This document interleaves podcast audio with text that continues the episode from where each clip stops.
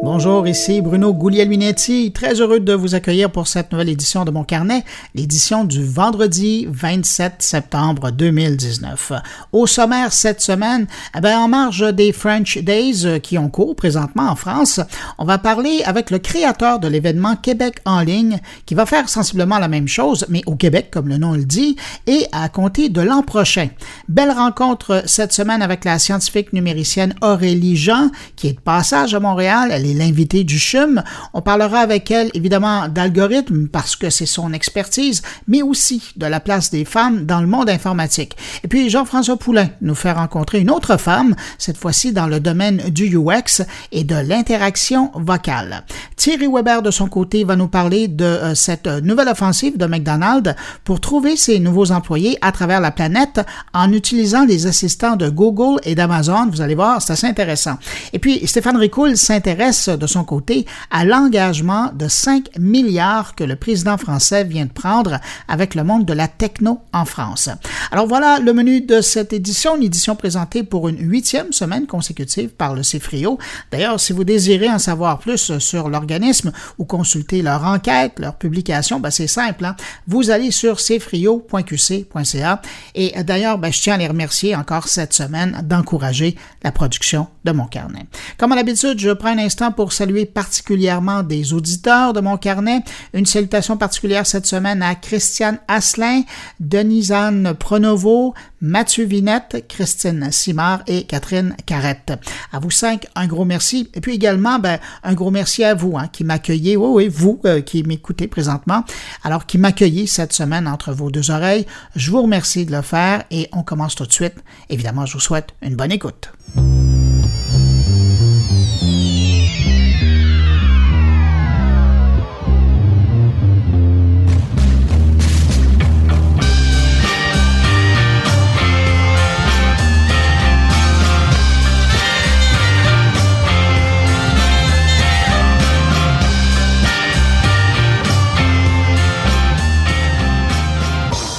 Je commence mon retour sur l'actualité numérique de la semaine avec cette annonce de Facebook qui dévoilait sa plateforme sociale en réalité virtuelle. Baptisé Horizon, cet espace social immersif en réalité virtuelle que les utilisateurs pourront personnaliser, ben, ça sera lancé l'an prochain. Horizon sera accessible aux utilisateurs du casque Oculus, propriété de Facebook. Au même moment, on apprenait d'ailleurs que les versions test de ces environnements immersifs, euh, pensez à Facebook Space ou à Oculus Room, ben, ces deux endroits-là seront fermés à la fin du mois d'octobre. Alors, si vous vous demandez ce qu'on pourra y faire, ben, pour le moment, les visiteurs d'Horizon pourront s'y rencontrer virtuellement, y jouer à des jeux et créer leur propre espace. Euh, pour le moment, pas question de s'autoporter dans cet univers, quoique j'imagine que c'est une question d'années. Alors, pour tout de suite, lorsque le service sera en ligne l'an prochain, ben, les utilisateurs devront créer leur avatar avant de pouvoir interagir avec qui que ce soit. Euh, je regardais la couverture journalistique de cette annonce de Facebook cette semaine. Et j'avoue que j'ai beaucoup souri hein, parce que j'ai l'impression qu'il y a bien des journalistes et des chroniqueurs techno qui ont déjà oublié les univers immersifs comme le deuxième monde de Canal en France en 97 ou, Second Life, beaucoup plus connu en 2003, parce que pour le moment, ce que Facebook va proposer avec son horizon, ben, ça va être sensiblement la même chose, hein, sauf que ça sera avec des graphiques pas mal plus beaux, euh, mais entre vous et moi, ça a beau être immersif et vous aurez beau avoir un casque sur la tête pour voir à 360 degrés, vous allez quand même passer 95% du temps à regarder devant vous ou dans un axe de 90 degrés. La différence, dans le fond, c'est qu'avec Horizon, vous tournerez la tête pour voir sur les côtés, alors qu'avec euh, les univers immersifs précédents, ben, vous deviez pousser la souris à gauche ou à droite pour voir. C'est à peu près tout. Hein. Moi, ce à quoi j'ai hâte dans le monde de la réalité virtuelle, c'est lorsqu'on aura droit à une représentation graphique de soi-même et qu'on pourra être présent ailleurs virtuellement, comme semble vous vouloir l'exploiter les HoloLens de Microsoft. Là, on aura vraiment quelque chose de nouveau comme expérience. Ça ressemblera probablement plus à Star Trek, mais en attendant, on améliore l'expérience, mais on est loin d'une révolution technologique.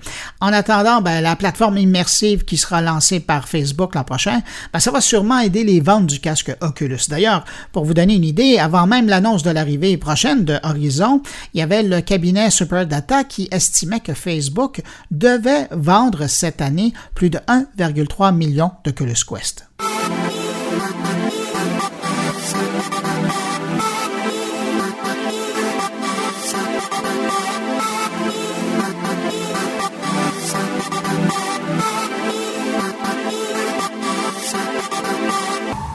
Sinon, eh il y avait Amazon qui lançait cette semaine une nouvelle génération d'assistants pour la maison ou pour le bureau.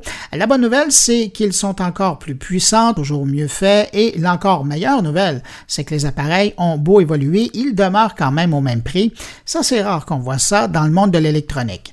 En ce qui me concerne, parlant des assistants Echo d'Amazon, je suis encore sous le charme des deux appareils avec écran, euh, soit le Echo Show 2 et l'Amazon Echo Show 5 de plus petite taille. Euh, les deux à la maison, le gros Echo Show 2 avec écran de 10 pouces sur le comptoir de la cuisine et le plus petit Echo Show 5 avec écran de 5 pouces et demi dans une chambre. Les deux permettent essentiellement ce que les plus petites bornes Echo permettent de faire, donc de la recherche vocale, du contrôle de l'éclairage et de la diffusion de musique dans la pièce.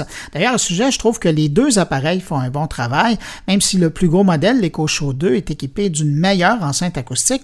Dans les deux cas, le son demeure très agréable à entendre. Donc, pour revenir euh, à la comparaison, à tout ce que font les petites bornes d'Amazon sans écran, ben, on doit ajouter avec ces deux bornes avec écran la possibilité de regarder de la vidéo, de faire des appels vidéo ou d'obtenir de l'information graphique en appui au résultat vocal.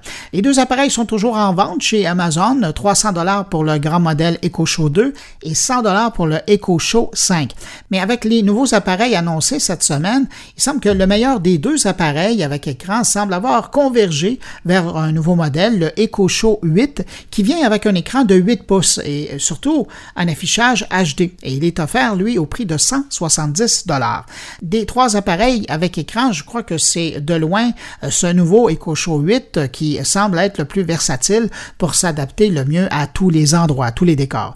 Aussitôt que j'ai la chance d'essayer les nouveaux modèles, évidemment, je vous en reparle et je suis particulièrement curieux d'essayer le Echo Studio qui annonce une expérience de son immersive et qui est fait principalement pour l'écoute de la musique. Et pour terminer sur le sujet des bornes intelligentes d'Amazon, on apprenait que dorénavant, les propriétaires d'enceintes Echo pourront demander à Amazon de supprimer automatiquement tous leurs enregistrements vocaux au bout d'une certaine période. La nouvelle fonction Auto-Delete d'Alexa permet de supprimer automatiquement les enregistrements vocaux au bout de 3 mois ou de 18 mois. Mais attention, il faut l'activer soi-même dans les paramètres. Et si vous trouvez ça trop compliqué, ben vous savez que vous pouvez toujours demander à Alexa de le faire pour vous. Mais alors là, il ne faut pas oublier de lui rappeler la consigne de temps en temps. Deux phrases à retenir dans ce cas-ci. Alexa supprime mes écoutes ou Alexa efface ce que j'ai dit aujourd'hui.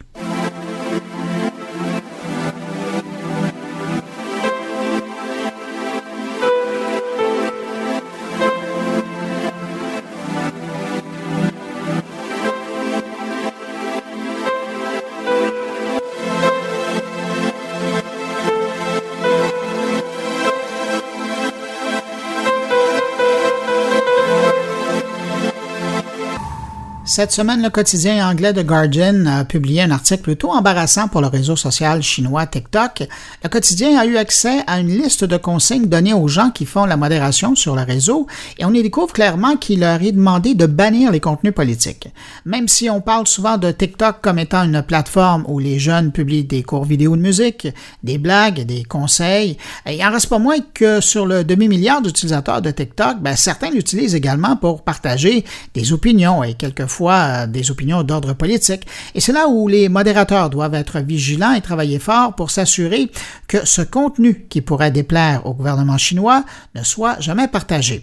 C'est lors des manifestations de Hong Kong que la rédaction du Guardian a commencé à avoir des doutes sur la modération des contenus.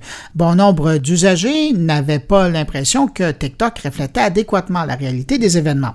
On avait beau chercher avec euh, les mots-clés évidents euh, reliés à l'événement, eh ben, très peu de contenu s'affichait sur le sujet. Donc, pour revenir à l'article, cette semaine, on apprenait que le Guardian a eu accès aux euh, consignes de modération et on y découvre qu'il est indiqué de censurer les vidéos qui mentionnent des sujets politiques sensibles en Chine. Donc, on peut penser évidemment aux manifestations de Hong Kong, mais euh, ça ne s'arrête pas là parce qu'on peut penser aussi au massacre de la place Tiananmen, l'indépendance des Tibétains ou des questions concernant des groupes religieux réprimés en Chine. Alors, tout ça, ça fait partie des sujets à éviter sur la plateforme. Lorsque les modérateurs trouvent de telles publications, ben, le guide de consignes les invite à masquer les vidéos, à les rendre difficiles à trouver ou carrément les supprimer selon les propos. On invite également les modérateurs à retirer les publications qui concernent Vladimir Poutine, Barack Obama et Donald Trump. Du côté de ByteDance, l'éditeur de l'application TikTok, ils répondent à l'article du Guardian en disant avoir voulu minimiser les conflits sur euh, TikTok, mais euh, reconnaissent du même souffle que cette approche n'était euh, pas la meilleure et depuis, on sait que ByteDance va améliorer les consignes données aux modérateurs et tenter d'être plus transparent sur ses politiques.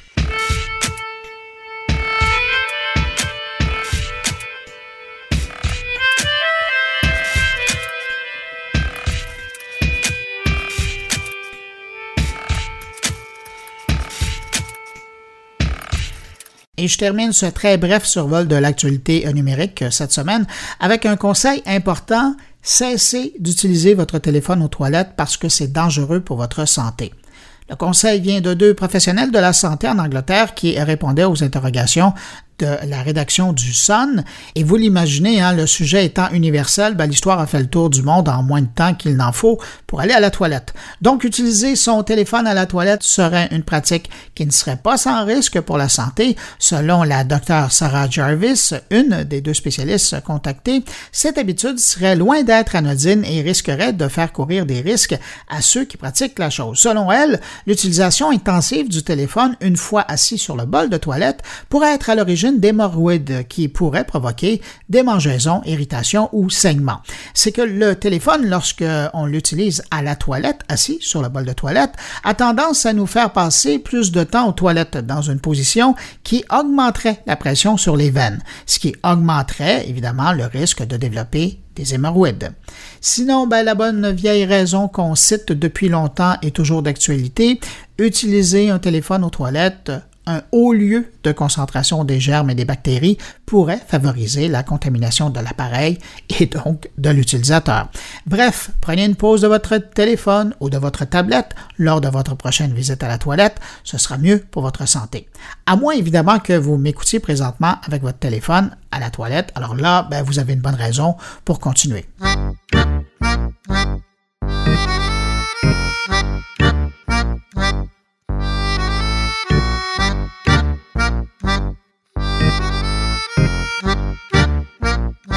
En France, ces jours-ci, c'est les French Days, plus de 200 commerçants en ligne qui participent à l'événement dans l'Hexagone. Et pendant ce temps-là, chez nous, au Québec, ben, il y a un homme qui travaille à la préparation d'un événement dans la même veine que les French Days ou les Amazon Days, Jean Carrière, qui est l'initiateur de l'événement Québec en ligne, qui aura lieu le week-end du congé du travail en 2020.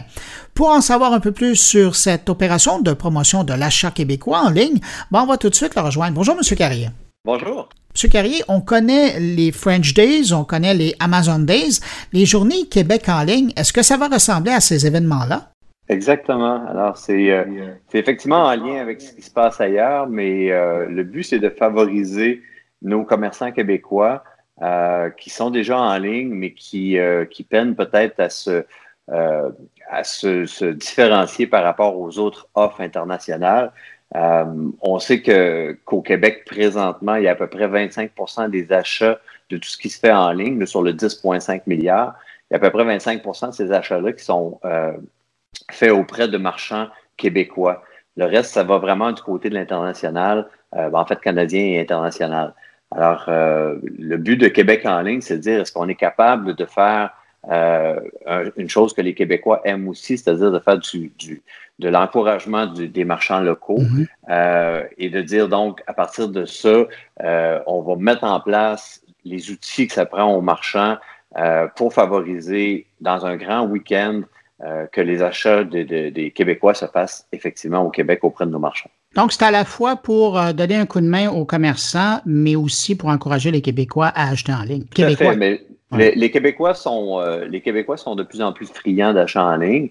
Euh, quand on regarde ce qui se passe, euh, par exemple, entre 2017 et 2018, il y a une belle croissance euh, de plus de, de 7-8 de pourcentage, 7-8 pardon, sur les achats par rapport à l'année précédente. Donc, on est rendu à peu près à 64% Mais quand on se compare malheureusement, on ne se console pas. On se rend compte qu'ailleurs, euh, au Canada et encore plus aux États-Unis, en Europe, euh, le 64, le 64 il se lit plutôt à 60, en 75 et 84% euh, d'acheteurs, de cyberacheteurs. Donc, on est, on est un peu lent pour l'adoption.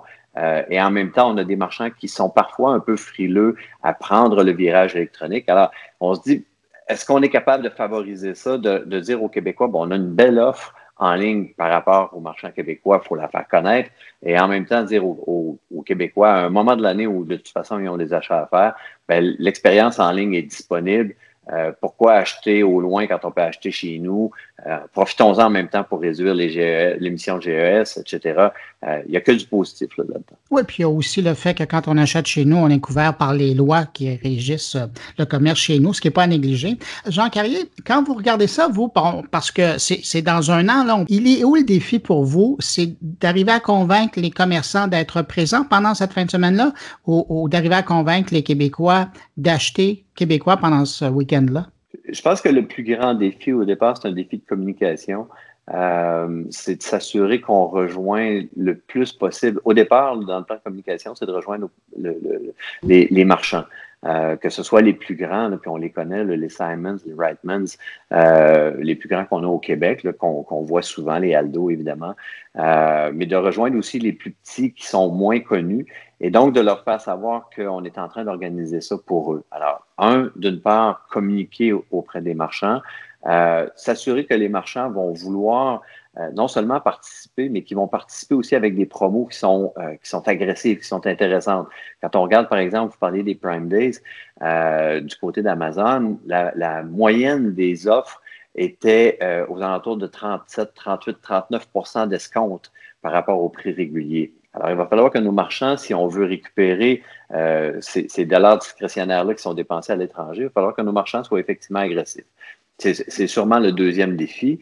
Euh, puis le troisième, ben, c'est un, défi qui n'est pas nécessairement un, grand défi, mais il va falloir faire connaître l'activité auprès des consommateurs.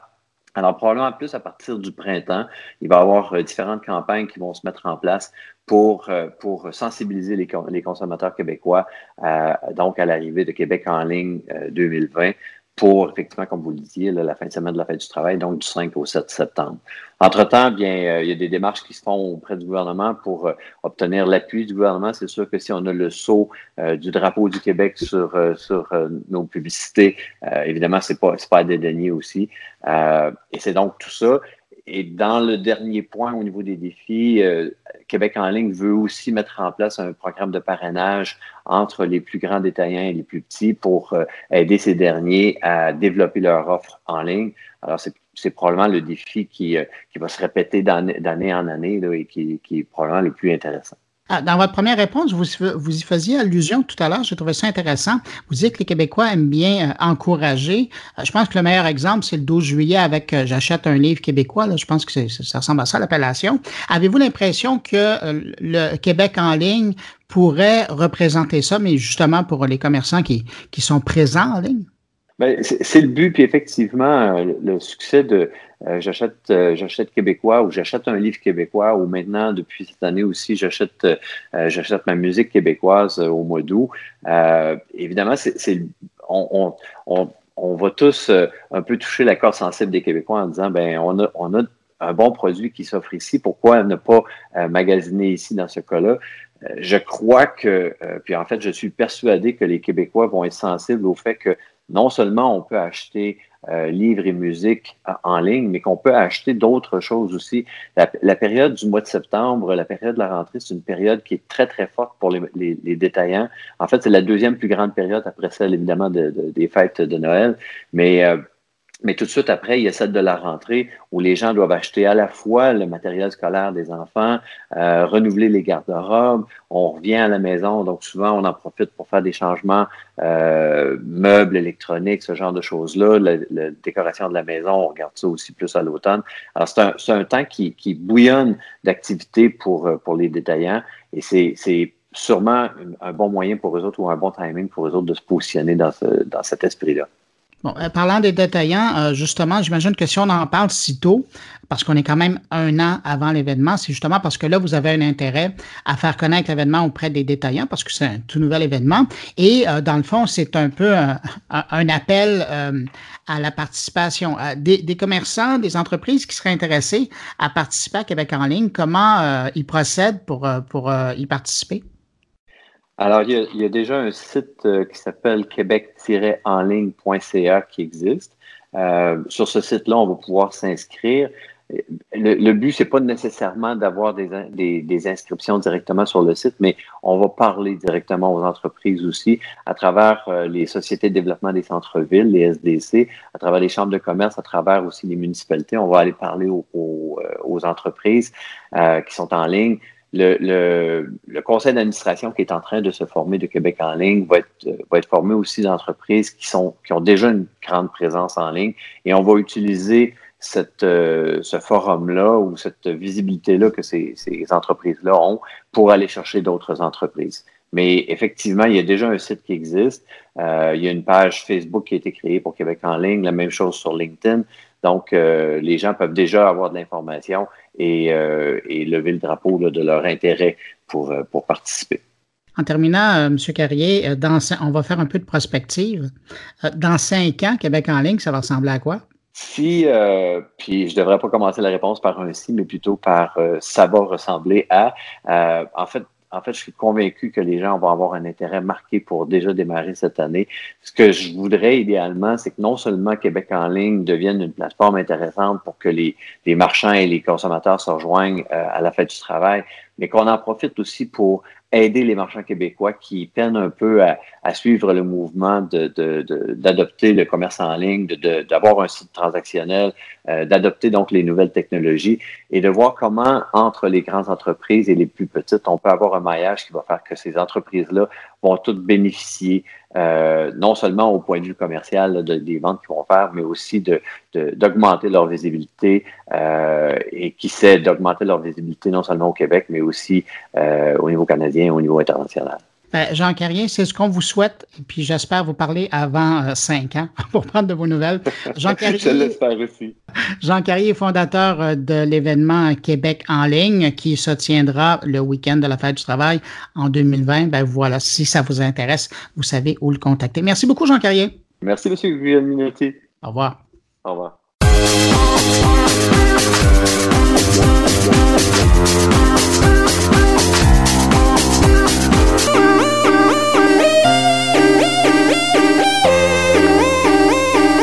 Cette semaine, l'École de l'intelligence artificielle en santé du CHUM à Montréal a invité la scientifique numéricienne Aurélie Jean à venir faire une conférence. Le thème Les robots sont-ils machos? Je vous rassure, si vous avez raté sa conférence, dans un instant, Aurélie Jean elle-même va répondre à la question. Mais juste avant, question de vous mettre dans le contexte de cette entrevue. Euh, Aurélie Jean, ça fait quelques années maintenant que je la suis, euh, que je la lis parce que son parcours académique, son parcours de recherche, son parcours professionnel est impressionnant. Et surtout, c'est que c'est probablement une des plus grandes pointures de la recherche aujourd'hui dans le monde numérique. Et puis en plus, ben, c'est une excellente vulgarisatrice quand vient le temps de parler d'informatique, d'algorithmes ou de tout ce qui est relié au monde machine qui nous entoure aujourd'hui. Bref, c'est avec grande joie que je lui ai parlé plus tôt cette semaine. Je vous partage cette rencontre à l'instant. Aurélie Jean, la première question que j'ai à vous poser, puisque les gens qui nous écoutent, euh, ils sont pas tous à, passer voir votre conférence, les robots, est-ce qu'ils sont machos? Ben écoutez, euh, j'ai envie de vous dire non, pour la simple et bonne raison que la question est mal posée. Puisque dire qu'un robot est macho, c'est supposer que le robot est une personne morale ou physique, ce qui n'est pas le cas. Donc en fait, c'est nous qui sommes machos et qui portons euh, nos machismes, en tout cas nos biais, nos biais cognitifs vers ces robots, vers les algorithmes que nous créons et que nous nourrissons par nos données. Et donc en fait, oui, il y a des discriminations technologiques liées au genre, mais euh, ce ne sont pas les robots qui sont responsables, mais nous, humains, qui développons et encore une fois qui nourrissons ces robots de nos données. Parce que justement, à la base, les algorithmes, ça devient ce qu'on en fait. Exactement, c'est très très important ce que vous dites et je pense qu'il faut que tout le monde comprenne qu'à un moment donné dans la boucle, il y a un homme, des hommes, des humains pour euh, élaborer ces algorithmes. Ben, j'aime bien euh, le, fait que vous disiez qu'il y a des hommes, un homme, parce que si on prend avec le petit H, de l'autre côté, moi, quand je vous écoute dans vos conférences en ligne ou quand je lis vos propos, vous parlez de plus en plus de la promotion de la place de la femme. De plus en plus, on commence à voir des mouvements ici et là en Europe, mais beaucoup en Amérique, au Canada notamment, euh, pour pousser la femme à retourner dans le monde de l'informatique, parce qu'au début, dans les années 80, euh, il y en avait beaucoup de femmes, il y avait moins d'hommes. Mais comment vous faites maintenant aujourd'hui pour faire la promotion de la femme dans le monde justement des algorithmes et de l'informatique en général? Alors, d'abord, merci cet élément historique parce que ça rappelle aux gens en fait que les femmes sont quelque part les pionnières mhm. des premiers langages informatiques et de cette belle discipline scientifique. Alors moi, ce que je fais, euh, alors à la hauteur de mes moyens, j'essaie de, parler, de parler de ce que je fais. C'est-à-dire qu'aujourd'hui, lorsque je suis invitée, on, m'invite de temps en temps en me disant est-ce que vous pouvez venir parler des femmes dans les sciences? Moi, je leur dis non, je viens parler de, mon, de ce que je fais. Euh, pourquoi? Parce que je pense que c'est important. Si je parle de ce que je fais, en fait, ça devrait inspirer les jeunes filles et donc je parle de ma recherche, de mon travail scientifique, de mon travail passé, euh, voilà. Et, c'est vrai que ce que je fais, donc je parle à des femmes, je parle à des hommes, je parle à des parents aussi, parce que les parents ont des enfants et que c'est important que dans le foyer il y ait aussi cette ouverture d'esprit pour encourager les petites filles à aller vers les matières scientifiques. Et puis euh, j'écris aussi. Euh, j'écris beaucoup parce que je pense que les mots restent euh, à l'écrit et donc j'écris sur des sujets scientifiques pour euh, rendre intelligibles des notions parfois un petit peu complexes, parfois un petit peu floues. Et, c'est très rigolo parce que j'ai remarqué que les, filles qui me lisent, elles, sont d'autant plus inspirées que c'est une femme qui écrit sur ce sujet. Donc je pense qu'il y a plein de manières de faire et, aussi je mentor des jeunes, ce qui est pour moi très important et je demande toujours aux gens à qui je parle de parler à leur tour aux autres pour pouvoir avoir un cercle vertueux en fait de la démarche. Ça vient d'où chez vous le goût pour la vulgarisation? Parce que c'est fascinant de vous voir aller. Hein? Avec tout le bagage scientifique que vous avez, vous pourriez nous parler pendant des heures et on comprendrait rien. Et, c'est vraiment, et c'est vraiment l'inverse qui se produit systématiquement. Ça vient d'où ça? Alors, je pense qu'on a, j'ai une nature peut-être. Euh, je pense qu'il faut, vous savez, pour être un bon enseignant, il faut être généreux, il euh, faut être dans le partage, et, je pense que ça me vient de l'enseignement.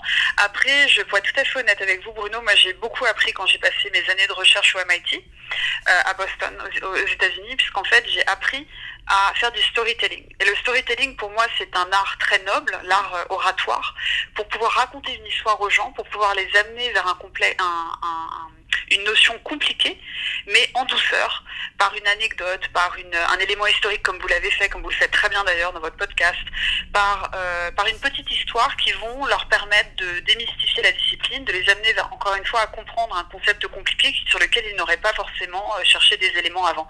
Donc je pense que c'est vraiment, moi j'ai appris ça par euh, mes années de, de, recherche et, et, d'enseignement au MIT. Ouais, ben justement, parlons-en parce que vous avez fait beaucoup de recherches là-bas, mais moi je suis curieux de savoir comment c'est d'enseigner au MIT. C'est quand même mythique quand on est dans le domaine de l'informatique.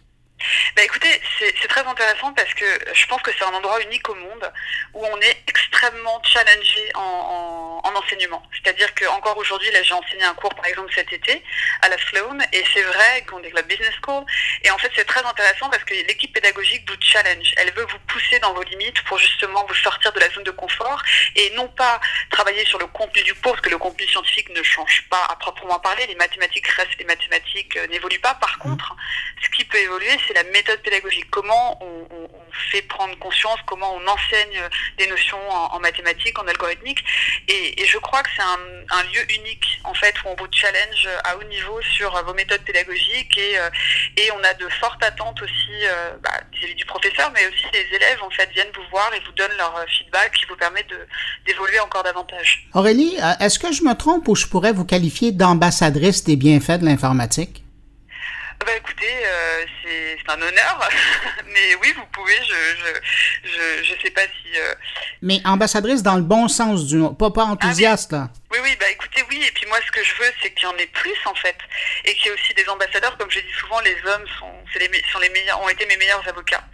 Et, euh, et, donc il faut les introduire, il faut les, les, entrer, les faire entrer en fait dans, dans, dans, dans cette sorte de combat, si je peux appeler ça comme ça, parce que c'est vrai qu'eux aussi ils, ont, ils en ont marre d'être entre eux et ils veulent avoir plus de femmes et avoir de nouvelles perspectives et euh, ils veulent aussi encourager leurs filles. Mais comment vous expliquez qu'un jour les femmes tranquillement pas vite sont disparues de l'industrie pour laisser la place aux hommes? Qu'est-ce qui s'est passé?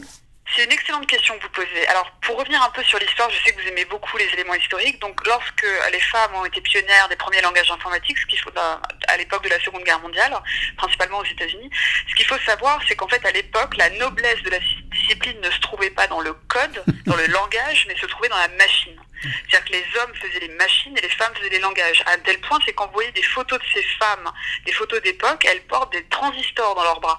C'est pour montrer la noblesse qui est dans la machine. Euh, donc les femmes ont été quelque part dans cette discipline de seconde zone, si je peux me, si je peux me permettre d'utiliser ce mot. Et dans les années 80, il y a eu un, phénomène avec l'arrivée du PC, du personal computer. Il y a eu un phénomène en fait où l'ordinateur qui était avant un, outil business avec IBM, euh, International Business Machine, est devenu un outil personnel, c'est-à-dire qu'il est rentré dans les foyers. Et donc on est passé d'un business euh, qui était très euh, local, très petit, à un énorme business, puisqu'en fait l'ordinateur rentre dans les foyers. Et ce qui s'est passé, alors après on peut trouver plein de raisons à cela, plein de théories, plein d'analyses. Ce qui s'est passé, c'est que les femmes en fait, s'en sont écartés les hommes se sont appropriés cette discipline. Et, voilà. Et ça, c'est vrai qu'on peut associer ça au fait que c'est devenu un business profitable, que les hommes se sont accaparés de, cette discipline. Les femmes s'en sont éloignées parce que peut-être ça les intéressait moins, peut-être ça leur faisait peur, je ne sais pas. Mais en tout cas, c'est le phénomène qu'on qu'on voit. C'est depuis l'arrivée du personal computer et donc de ce business qui est devenu un business massif que les femmes se sont écartées. Donc c'est pour ça que moi je dis aux femmes en fait que qu'elles ont leur place, que je leur parle argent aussi, parce qu'il ne faut pas ne pas ah parler argent avec les femmes, leur dire que c'est des, métiers dans lesquels elles auront des salaires compétitifs, une grande indépendance intellectuelle et financière. Enfin, toutes ces choses-là sont importantes aujourd'hui pour les mobiliser et les motiver. Écoutez, je vais vous amener sur un autre cheval de bataille euh, qui est le vôtre. C'est le fait que vous incitez fortement, puis c'est un peu comme votre vie d'entrepreneur, c'est le fait que vous poussez, mais vraiment de façon euh, perspicace, les décideurs à coder. Oui, j'adore cette idée. Alors je veux dire pourquoi. Les décideurs, que ce soit des décideurs économiques ou des décideurs étatiques, hein, c'est-à-dire des hommes politiques ou des chefs d'entreprise.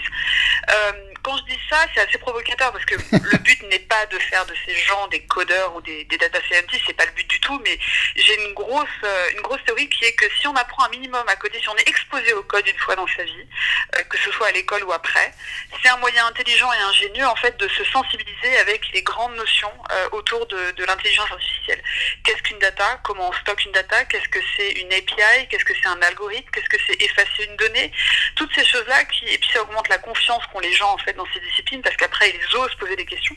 Et je parle beaucoup des décideurs parce que j'aime beaucoup dire que les décideurs doivent devenir des décideurs éclairés des nouvelles technologies. C'est-à-dire qu'ils doivent être capables aujourd'hui de parler technologie, de pouvoir communiquer en interne et en externe dans leur entreprise donc de, de, de ces notions pour la simple et bonne raison que toutes les entreprises vont devenir avec le temps un peu tech sous-entendu, en fait, la data euh, et les outils numériques vont entrer dans les entreprises, quelle que soit la discipline, le domaine.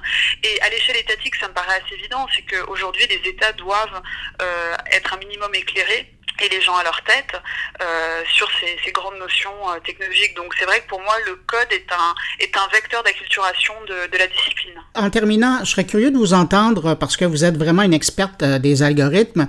Quand vous voyez l'actualité des dernières années, on a l'impression que les algorithmes, ça sert qu'à faire du mal, à voler la vie privée des citoyens, que ça devient des outils de triche dans la vie démocratique des pays. C'est vraiment l'image qu'on dépeint là, des algorithmes. Comment vous voyez ça, vous? C'est dans le cœur de votre vie, ça? Ben écoutez, c'est intéressant que vous disiez ça parce qu'en fait c'est un phénomène qui se répète dans l'histoire. Euh, c'est-à-dire que c'est pas nouveau hein, ce qu'on voit avec les algorithmes. Les algorithmes, c'est-à-dire on peut faire de très belles choses avec les algorithmes, mais on le voit aussi, on en parle peut-être moins malheureusement, et ça c'est le rôle des médias d'aller mettre en avant ce qui se fait euh, dans les algorithmes. Et par exemple, je pense que le cas du centre euh, hospitalier universitaire de Montréal est un beau cas, un bel exemple en fait à mettre en avant pour voir ce qui se fait avec les algos en interne à l'hôpital, dans la recherche, dans la logistique, dans les soins, les traitements. Et puis après, c'est vrai que je dis que c'est un élément qui se répète dans le temps, puisqu'en fait, si vous vous rappelez euh, le nucléaire, euh, le mhm. nucléaire, bah, ça a autant permis en fait euh, la médecine nucléaire que la bombe nucléaire. Et donc quand je dis ça, je dis souvent aux gens, c'est à nous de choisir ce que vont devenir les outils, c'est-à-dire qu'on aurait pu éviter la bombe nucléaire et faire et, faire pour autant donc la, médecine nucléaire. Et donc l'idée c'est ça, c'est de dire que il y aura forcément des dérives, il y aura forcément des gens qui vont utiliser ces outils à mauvais escient. On ne peut pas l'éviter complètement. Par contre, ce qu'on peut faire, c'est être proactif pour faire en sorte que les gens comprennent que les gens euh, se rendent compte de ce que peuvent faire ces outils et donc qu'il y ait une, une place proactive dans le développement de ces outils et dans, dans les débats aussi autour de, de ces outils qu'on voit actuellement dans les médias. Ben écoutez, Religion, je vous parle juste avant que vous donniez votre conférence au CHUM, à l'École de l'intelligence artificielle en santé. Merci pour cette entrevue, puis je vous souhaite un bon passage à Montréal. Merci beaucoup, Bruno, et merci pour ce que vous faites. Au revoir. Merci. À la prochaine. Au revoir.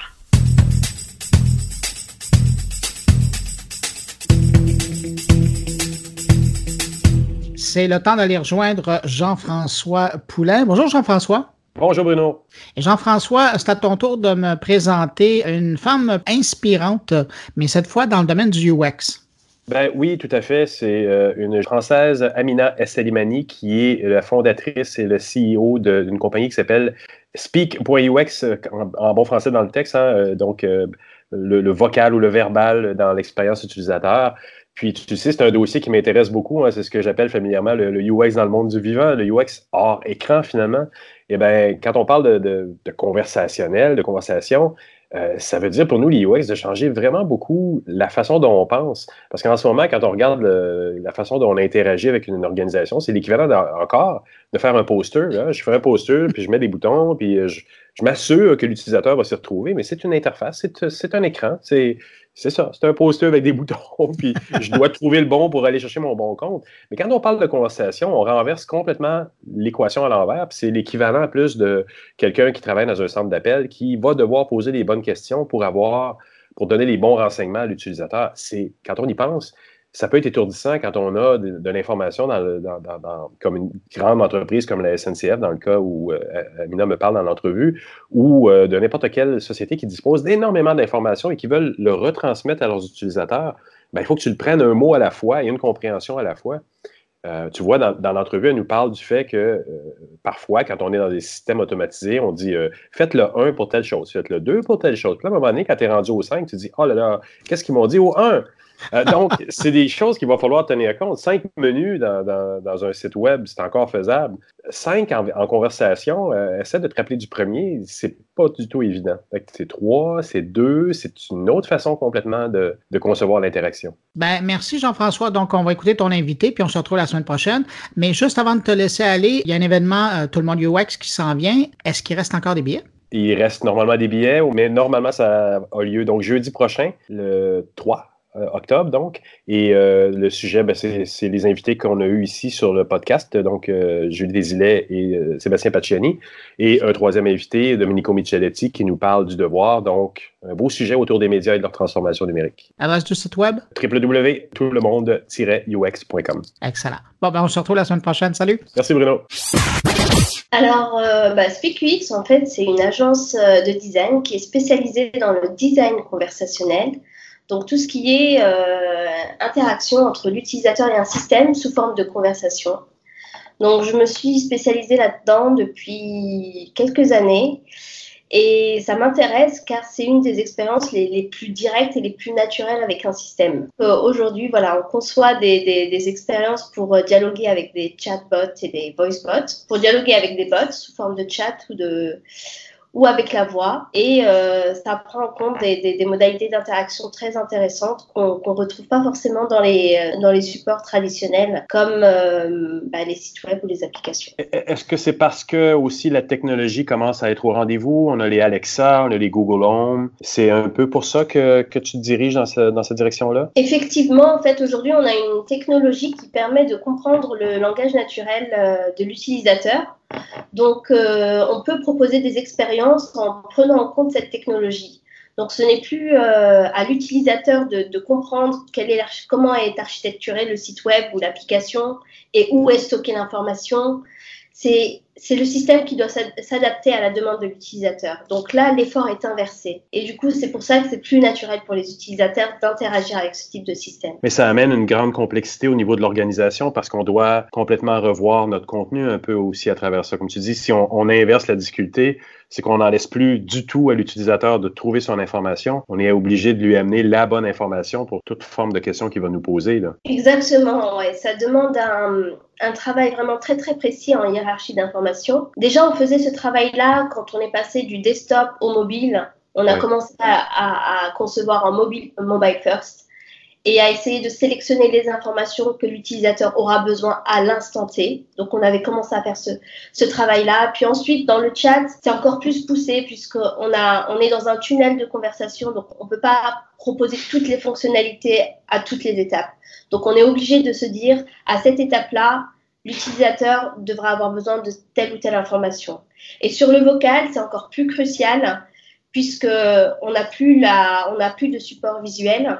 On fait face aussi, on prend en compte la mémoire à court terme de l'utilisateur. Donc, il faut lui proposer une ou deux informations qui l'intéressent à cet instant-là, en prenant compte qu'il a peut-être oublié le début de la conversation.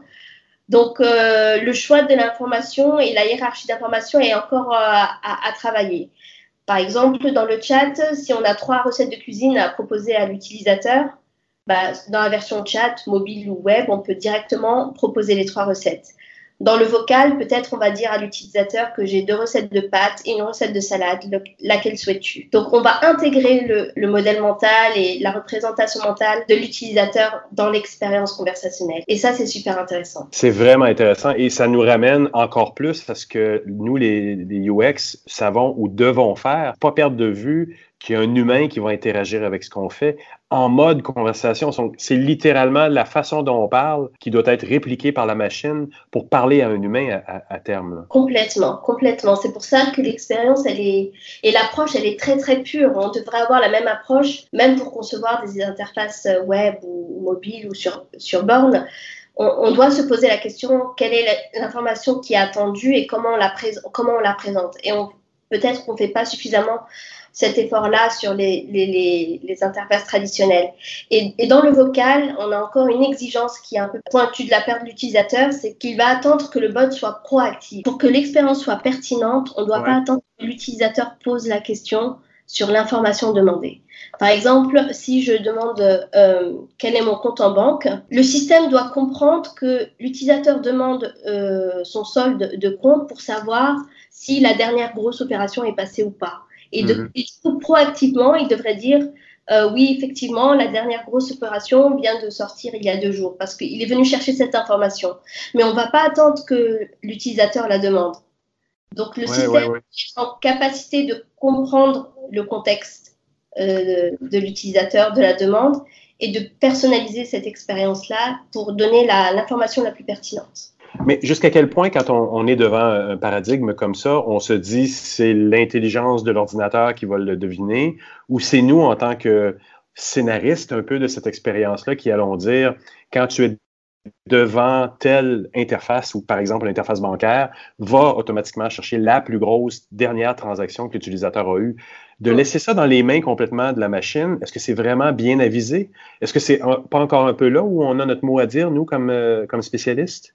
Alors, euh, ça, c'est la recherche utilisateur qui nous le dit. Si euh, on se rend compte que dans, lorsque l'utilisateur a ce type de comportement, la plupart du temps, c'est pour obtenir cette information, on va concevoir l'expérience pour donner cette information.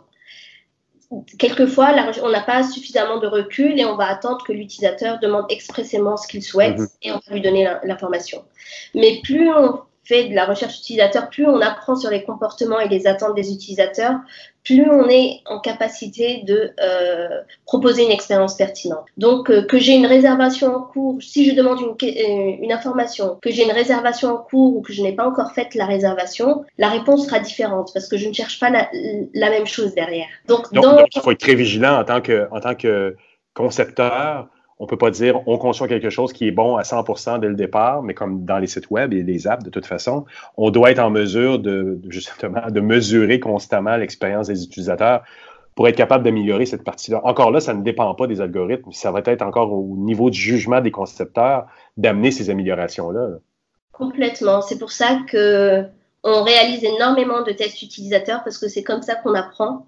C'est comme ça qu'on détecte aussi des nouveaux contextes ah, j'avais pas pensé que euh, lorsque les utilisateurs demandent leur train le soir, en fait, ce qui les intéresse, c'est euh, l'heure d'arrivée du train, pas l'heure de départ. Ils veulent savoir s'ils veulent rester, euh, arriver à temps pour manger ce soir à la maison. On, peut avoir des hypothèses en tant que designer avec l'expérience, mais c'est en testant qu'on découvre ces nouveaux contextes. Et plus on, on a de contextes et d'expériences personnalisées selon ces contextes-là, plus l'expérience est riche, plus elle est pertinente et plus on a d'adoption.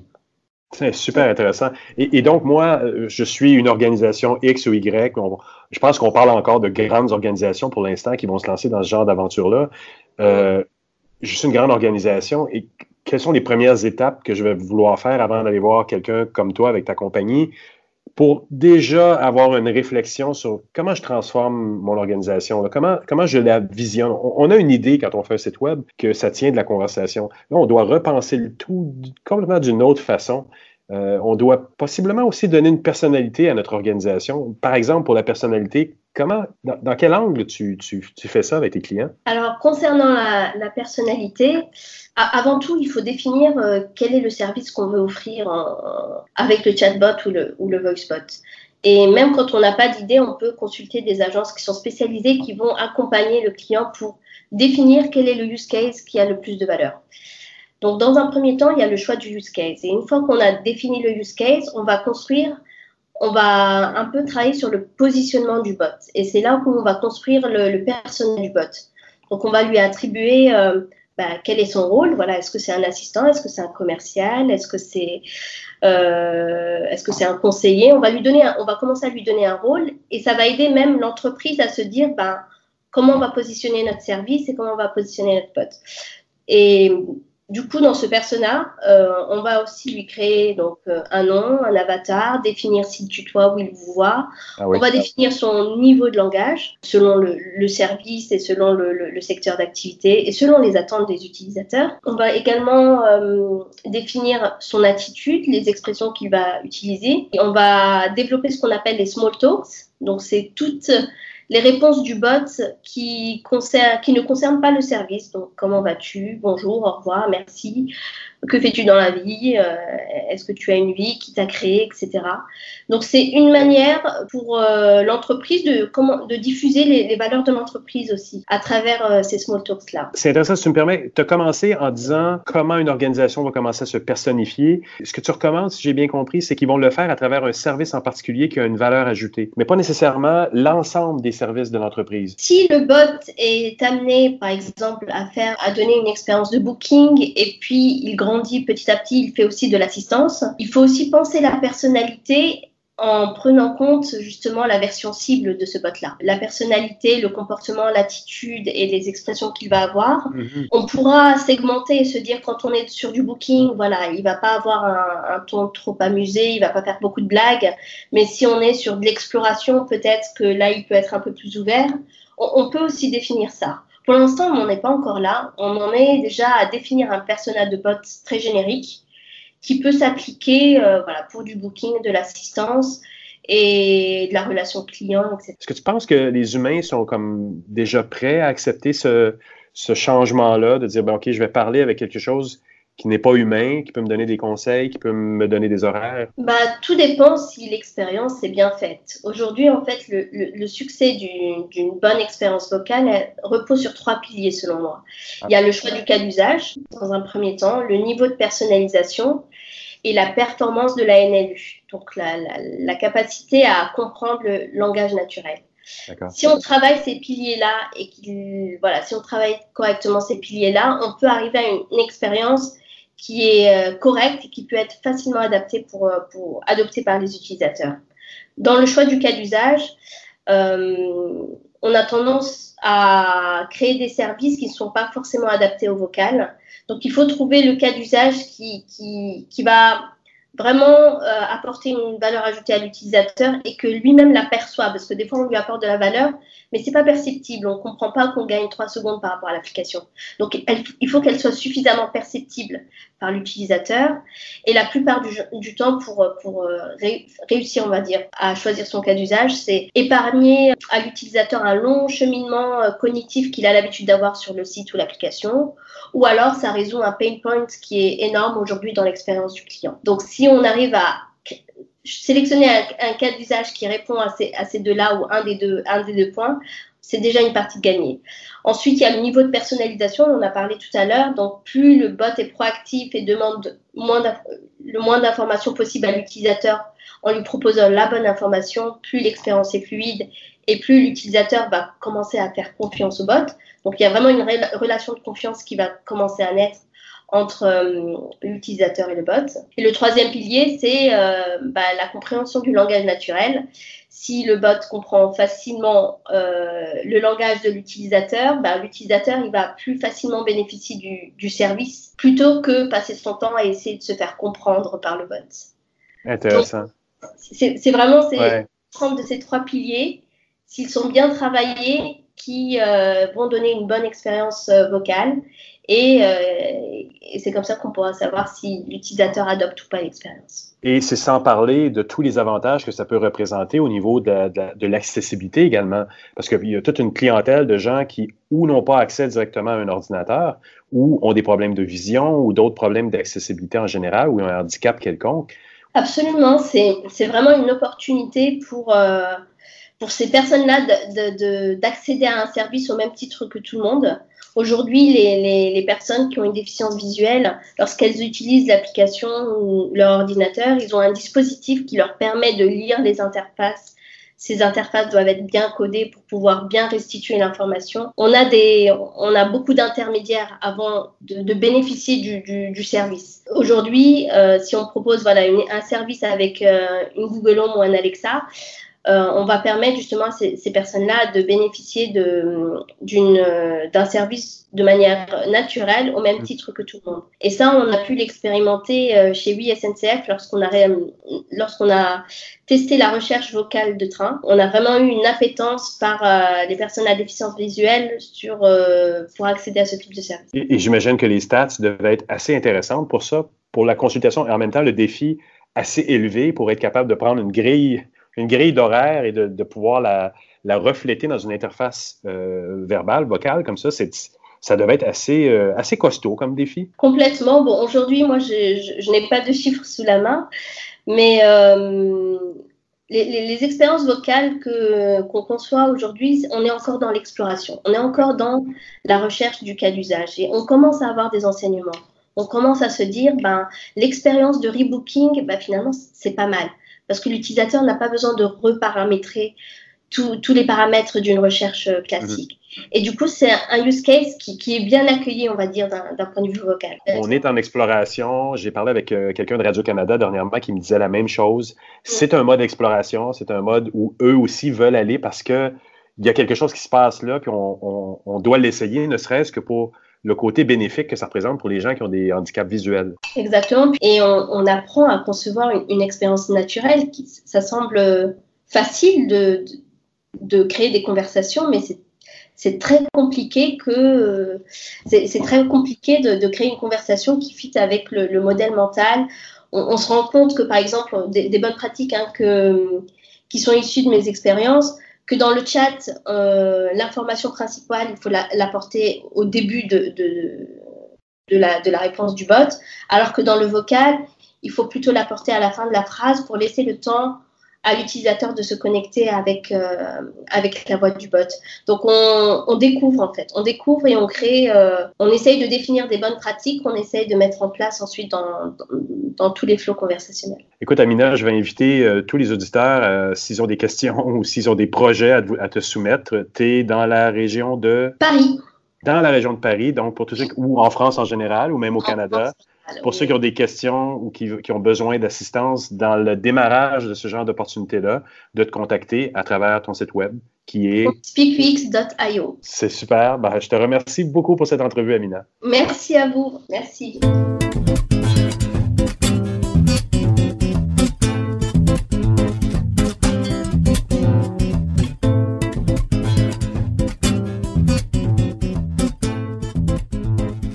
Tour de Thierry Weber cette fois. Euh, cette semaine, euh, Thierry revient sur l'annonce de McDonald's qui innove encore une fois dans le domaine de la recherche des nouveaux employés. On l'écoute. Bonjour Bruno, bonjour les auditeurs de Mon Carnet. McDonald's utilise Alexa et Google Assistant pour recruter de nouveaux employés. Et oui, McDonald's a lancé une nouvelle expérience vocale à la fois pour Amazon Alexa et aussi via Google Assistant, mais ce n'est pas pour les clients affamés qui, par exemple, souhaitent commander quelques hamburgers. Cette nouvelle fonctionnalité se nomme Apply True. La société affirme que c'est une première mondiale qu'un tel processus de candidature à commande vocale ait été mis en place. Pour tenter de décrocher un job, les demandeurs d'emploi doivent simplement dire Alexa ou OK Google, aide-moi à obtenir un emploi chez McDonald's ou parler à McDonald's Apply True. Cela pourrait être une façon amusante de lancer le processus de candidature, mais les personnes intéressées devront tout de même le terminer par des moyens plus traditionnels. Et oui, les assistants vocaux demanderont aux candidats potentiels leur nom, leur emplacement et leur domaine d'intérêt, entre autres comme information. L'entretien vocal s'arrête là puisque chaque candidat recevra ensuite un texte avec le lien à visiter pour continuer leur candidature sur leur téléphone mobile ou sur leur ordinateur. Bien que Apply Truth soit disponible pour les appareils Alexa et Google, McDonald's semble mettre davantage en valeur la compétence Alexa. Nous devons continuer à innover et à penser de manière créative. Il nous faut penser à des moyens novateurs de rencontrer des demandeurs d'emploi potentiels sur des appareils qu'ils utilisent déjà, comme Alexa. Alexa possède plusieurs qualités recherchées dans nos équipes, convivialité, réactivité et amusement a déclaré David Fairhurst, vice-président exécutif et directeur des ressources humaines chez McDo. Je suis impatient de voir notre processus de candidature simplifié avec Alexa, a-t-il ajouté. Doit-on voir ici une opération de communication ou une réelle envie de la marque à l'arche dorée de se réinventer dans sa quête de trouver de nouveaux collaborateurs? Il est clair que le coup de pub pour McDo est réellement efficace et très innovant. Travailler de plus avec les deux plus grands services d'assistance vocale est un vrai plus, mais mais parce qu'il y a, oui, il y a un mais, devoir se retrouver à finir sa candidature en ligne via un formulaire tout à fait standard n'a rien de pratique ni même d'innovant. Vivement les futures évolutions de nos assistants vocaux pour donner vie à toutes ces scènes de films d'anticipation auxquelles on pense en voyant cet exemple. L'expérience Apply True est si jamais déjà disponible aux États-Unis, en Australie, au Canada, en France, en Allemagne, en Irlande, en Italie, en Espagne et au Royaume-Uni. S'agissant d'une campagne mondiale visant à susciter des candidatures, la société envisage de l'étendre à d'autres pays au cours des prochains mois. Ok Google, trouve-moi un job dans le podcast Mon carnet de Bruno Gugliel Minetti. Allons Thierry, dois-je te rappeler que tu es déjà chroniqueur dans son podcast? Ah oui, tiens, oui, c'est vrai. Allez, à bientôt si c'est pas avant.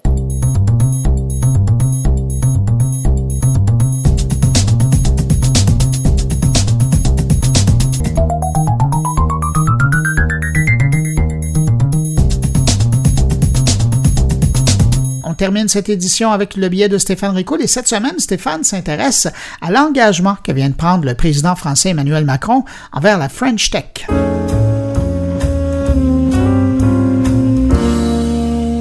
Propose un voyage dans le temps. On va se déplacer à mardi dernier, 17 septembre 2019, donc pas très loin.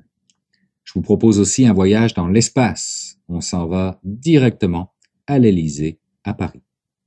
Et je vais vous proposer un voyage dans une échelle d'une autre dimension comparée à nous. La France, à travers Emmanuel Macron, son président, a annoncé un investissement de 5 milliards d'euros sur trois ans dans la French Tech. Ce 5 milliards d'euros, on va le retrouver à travers des investisseurs institutionnels, dont 2 milliards d'euros seront dédiés à des fonds de capital risque spécialisés dans le late stage, c'est-à-dire des levées de fonds de plus de 50 millions d'euros. Objectif, d'ici deux ans pour la France, avoir au moins 25 licornes. Et vous savez, c'est quoi des licornes? Ce sont des entreprises valorisées à plus d'un milliard d'euros dans leur cas. Et soutenir également l'introduction en bourse des futurs champions français de la technologie avec le 3 milliards d'euros restant. En ligne de mire de tout ça, c'est au final faire de la France le Nasdaq européen avec des levées de fonds au total de 20 milliards Bref, on le voit bien, l'Europe cherche totalement à s'américaniser, en tout cas dans l'esprit, et Paris ben, lève très haut la main pour en prendre le leadership. Lorsque je vous parle de ces pays euh, ou de ces provinces qui s'organisent et se structurent en termes de nations numériques, ben, c'est exactement à ça que je fais allusion. Et si je vous parle de ça, c'est parce que vous le savez, le projet dont je m'occupe actuellement, qui s'appelle Technopolis, pourrait très bien s'apparenter à la French Tech, à ceci près que ce ne sont pas seulement les startups québécoises que Technopolis cherche à aider, mais bel et bien l'ensemble de l'industrie des technologies au Québec que on souhaite faire briller. Car l'idée, c'est que la taille qu'on a en termes économiques ne nous autorise absolument pas à être fragmentés comme industrie. Donc, il faut se mobiliser. Une des phrases que le président français a prononcées, que j'aime beaucoup, est la suivante. Alors, au-delà de ces chiffres et de ces premiers résultats, pour moi, la bataille qu'on est en train de mener et que, au quotidien, vous conduisez, c'est celle que vous m'avez peut-être entendu rappeler à plusieurs reprises quand je parle de souveraineté. Moi, je crois à la souveraineté technologique et économique. Ce que je sais, c'est que si on ne construit pas les champions dans tous les nouveaux segments, dans le digital, dans l'IA et dans tout ce que ça irrigue, tout secteur confondu, nous ne serons plus souverains, ni en termes d'emploi, ni en termes technologiques. Parce que nos choix technologiques seront dictés par d'autres, parce que ceux qui auront les solutions pour la médecine personnalisée de demain, pour l'intelligence artificielle d'après-demain, pour les nouvelles formes de mobilité seront ou chinois ou américains. Je n'ai pas envie de ce monde. Ce sont ces mots à lui, ok, qui ici peuvent résonner autrement à cause du mot souverain et souveraineté, et qu'on pourrait remplacer euh, facilement par positionnement, ce qui donnerait la bataille qu'on est en train de mener et celle de notre positionnement sur l'échiquier mondial. Si on ne construit pas les champions dans les nouveaux segments, nous ne nous positionnerons pas suffisamment. Alors maintenant, si la France prend une longueur, 2, 3, 5, 10 longueurs d'avance sur nous en termes de financement de la croissance de ces entreprises en technologie, elle est quand même confrontée aux mêmes enjeux de talent que nous. Mais euh, signe d'une maturité euh, plus avancée peut-être, un peu plus de 50% des startups françaises recherchent à embaucher non pas des développeurs informatiques en priorité, mais des vendeurs, des développeurs d'affaires. Les développeurs en informatique viennent juste après. C'est un enjeu euh, très réel pour nos entreprises également, car le talent, c'est ni plus ni moins que le carburant qui sert à la croissance des entreprises. Enfin, euh, autre source d'inspiration, et ça a été soulevé ici par plusieurs influenceurs, dont d'ailleurs Sylvain Carl, qui est un des ambassadeurs vedettes de Technopolis, à l'origine du mouvement de mobilisation de notre industrie. Euh, cette source d'inspiration, c'est le Next 40, le Next 40 qui est devenu le French Tech 120 et qui, si je vous le résume en quelques mots, euh, fait en sorte de nommer dans les différents ministères ou organismes gouvernementaux français des correspondants French Tech, dont la mission est de répondre rapidement aux problèmes qui sont rencontrés par les startups du programme French Tech 120. Et quand on connaît tous les dédales administratifs qu'on peut avoir, ben, c'est une bonne idée que de créer ce genre de raccourci. En guise de conclusion, et là je vais prêcher dans ma propre paroisse, on a au Québec Technopolis. Et tout ce que je viens de vous dire, c'est au final la mission de Technopolis. Alors pourquoi ne pas lui donner aussi ce genre de moyens financiers? Sur ce, bonne réflexion.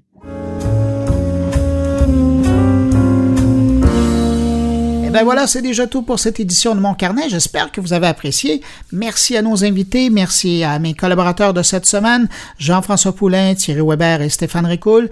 Merci au Cefrio qui rend possible la production de cette édition de Mon Carnet. Si vous désirez en savoir plus sur les publications et les services du Cefrio, c'est simple, Cefrio Je vous le rappelle, n'hésitez pas à passer le mot autour de vous si vous pensez que mon carnet peut intéresser vos amis, vos connaissances et même ceux que vous ne connaissez pas qui vous suivent sur les réseaux sociaux. C'est simple, vous les invitez à se rendre sur mon blog moncarnet.com ou vous partagez tout simplement mon podcast.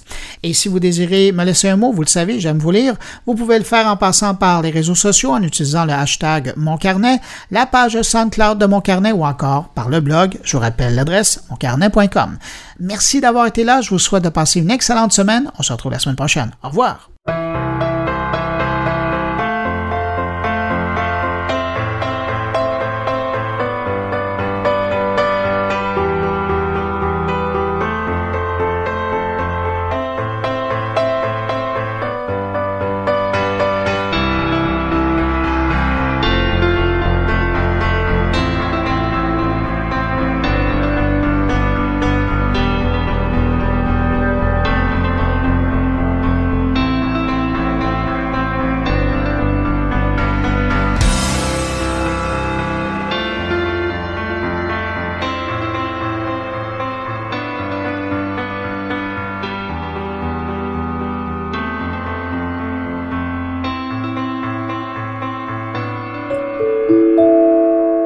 Production goulielminetti.com.